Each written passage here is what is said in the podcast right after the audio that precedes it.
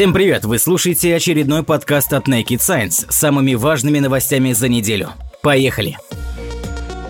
Склонность к изменам связали с формой лица – Давно известно, что восприятие лиц людьми в значительной степени обусловлено не только их способностью распознавать эмоции, но также, например, полом, цветом кожи, возрастом и показателем FWHR собеседника. Последнее показывает соотношение ширины и высоты лица. Это соотношение считают морфологическим сигналом, который связан с половым диморфизмом, а также социальными чертами, характерными для той или иной личности. Параметр FWHR все больше интересует психологов. Ранее ученые уже обнаружили связь FWHR HR с агрессивностью и рядом других черт характера. Теперь же исследователи из университета Нипписинга, Канада, нашли зависимость показателя соотношения ширины и высоты лица со степенью сексуальной активности. Исследование включало в себя два этапа. На первом из них специалисты опросили 145 студентов, имеющих романтические отношения. Добровольцев, в частности, спрашивали про особенности их социального поведения и аспекты, связанные с сексуальной жизнью. Также исследователи установили показатель FWHR участников эксперимента. В рамках рамках второго этапа участие в исследовании приняли 314 человек. По сути, он представлял собой расширенный вариант первого. Целью ученых, в частности, было выявление степени верности сексуальному партнеру. По мнению Стивена Арнаки, полученные результаты позволяют говорить о том, что по FWHR можно прогнозировать уровень сексуальной активности мужчин и женщин. Данные показывают, что характеристики лица могут передавать важную информацию о сексуальной мотивации человека, говорит специалист. Самый высокий уровень сексуальной активности деятельности демонстрировали люди, имеющие короткие и широкие лица. Также именно люди с такими чертами лица оказались больше всего склонны к изменам. Причем речь идет не о новых романтических чувствах, а о случайных связях. Исследователи говорят, что корреляция между пропорциями лица и сексуальным влечением обусловлена уровнем гормона тестостерона во время полового созревания. Ответить на другие важные вопросы, возможно, помогут новые исследования в этом направлении. Шестое массовое вымирание на Земле может начаться в 2100 году.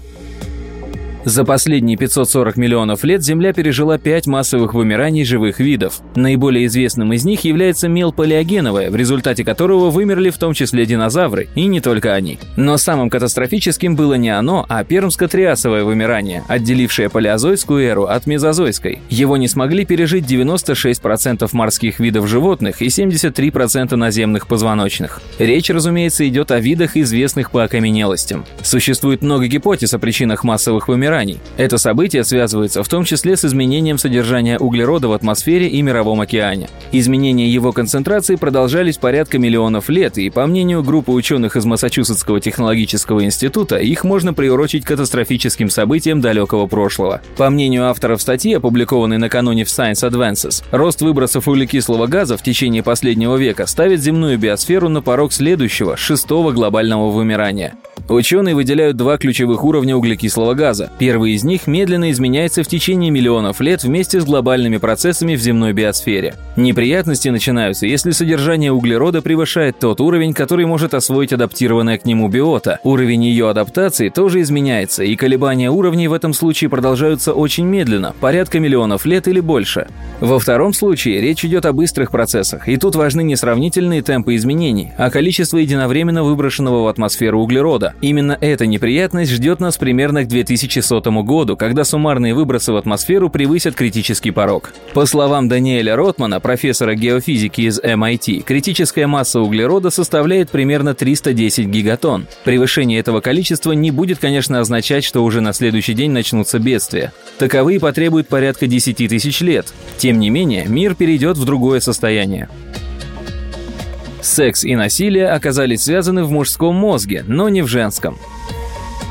Агрессия – важный вид поведения у животных. Она помогает защищать себя, занимать и удерживать высокие позиции в группе, добывать пищу и успешно бороться за половых партнеров.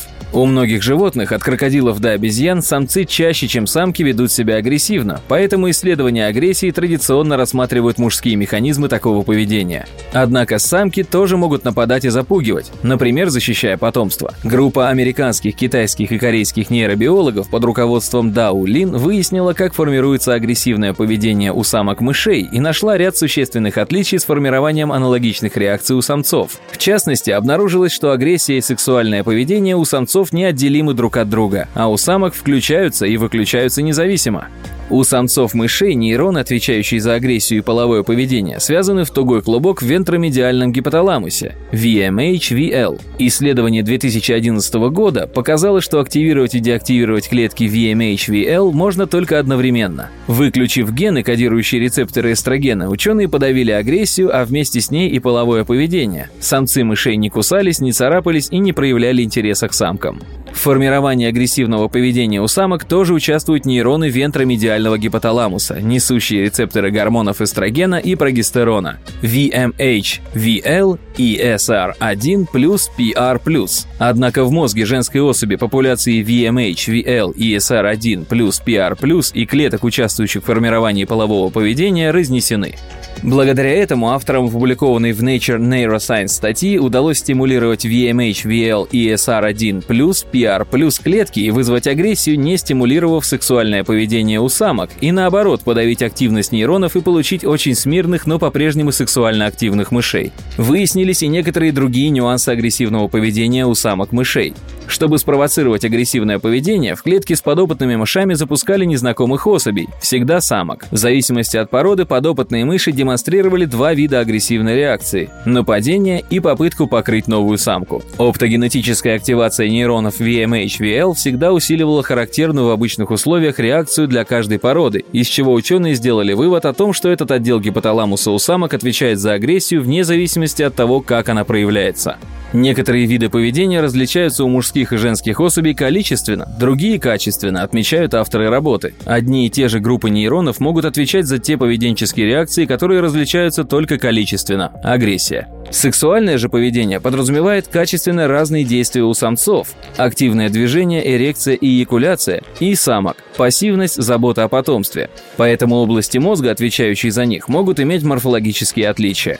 Авторы работы отмечают, что строение гипоталамуса у людей и у мышей сходно, но распространять выводы о связи агрессии и сексуального поведения у самцов и самок мышей на наш вид нельзя. Сексуальное и агрессивное поведение у мышей регулируется сложно, а у людей еще сложнее. Мужчины показались женщинам привлекательнее после прослушивания музыки. Насколько известно, музыка в той или иной форме существует в любых человеческих сообществах. Попытки обосновать это с точки зрения эволюционных преимуществ продолжаются со времен Дарвина. Сам он полагал, что музыкальные навыки позволяют продемонстрировать потенциальным партнерам уровень управления моторикой и когнитивные способности, как это, видимо, происходит у певчих птиц. Впрочем, стопроцентно обосновать эту гипотезу не удается до сих пор. Новые исследования на эту тему провели Мануэла Марин и ее коллеги из Австрии. Статью с отчетом о работе публикует журнал PLOS ONE. Кратко о них рассказывает пресс-релиз Венского университета. Авторы отмечают, что до изобретения звукозаписи и плееров музыка звучала исключительно вживую, в группах и в контексте социальных взаимоотношений. Это навело их на мысль о том, что музыка может влиять на оценку потенциальных партнеров. Ученые решили выяснить, как восприятие музыки влияет на привлекательность лиц у представителей противоположного пола. В литературе по психологии можно найти некоторые свидетельства о существовании передачи возбуждения, в том случае, когда два стимула следуют один за другим, объясняет Мануэла Марин. Обработка первого стимула создает внутреннее возбуждение, определенным образом повышенную психологическую активность, которая затем переносится и на следующий обрабатываемый стимул. Это происходит практически бессознательно и может влиять на наши действия, в данном случае на выбор партнера. Для проверки своей гипотезы ученые отобрали 96 здоровых гетеросексуальных добровольцев обоих полов, не слишком опытных музыкантов. Им проигрывались фрагменты из 80 пьес для пианино 19 века, заранее отобранных и ранжированных по степени приятности. Затем предъявлялись фотографии 20 людей противоположного пола, а подопытные должны были оценивать их привлекательность и отвечать, насколько готовы они были бы встречаться с этим человеком. Контрольная группа давала эти оценки в тишине. Оказалось, что на оценки, даваемые мужчинами, музыка совершенно не влияет. Зато женщины после прослушивания давали в среднем более высокие оценки привлекательности мужским лицам и чаще отзывались о них как о людях, с которыми можно было бы встречаться и завести личные отношения. Чем более привлекательная и сложная музыка звучала, тем сильнее проявлялось ее воздействие. По мнению авторов работы, ничего удивительного в этом нет. Обычно мужчины прибегают к таким демонстрациям для привлечения женщин, но не наоборот, пишут они в статье. Млечный путь оказался необычной галактикой. Рассказывая о нашем звездном доме, часто подчеркивают, что живем мы у ничем не выдающейся звезды на периферии самой обыкновенной спиральной галактики с Балджем, уплотнением в окрестностях активного центра. Мы используем Млечный Путь и его окружение для исследования абсолютно всего, говорит астрофизик из Ельского университета Марла Геха. Каждый год выходят сотни работ о темной материи, космологии, образовании звезд и галактик, авторы которых ориентируются на нашу галактику как на типичный случай. Однако может быть, что Млечный Путь – исключение. В статье, опубликованной в Astrophysical Journal, Марла Геха и ее коллеги проанализировали данные обзора Satellites Around Galactic Analogs САГА, посвященного изучению достаточно крупных галактик, подобных Млечному Пути, а также их окружению, галактикам-сателлитам поменьше, подобно нашим соседям, таким как Большое и Малое Магеллановые облака. Авторы отмечают, что если окружение нашей галактики достаточно спокойно и незаметно, то у большинства других галактик сателлиты проявляют высокую активность и рождают новые молодые звезды в приличном темпе.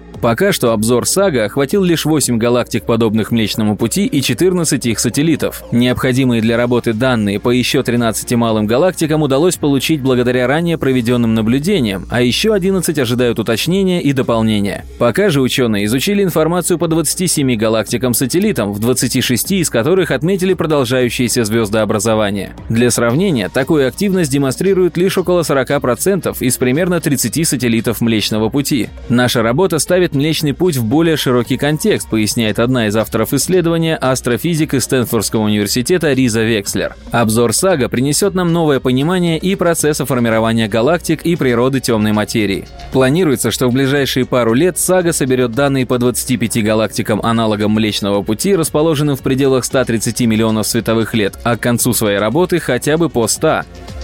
Обнаружены черные дыры, расположенные предельно близко друг к другу.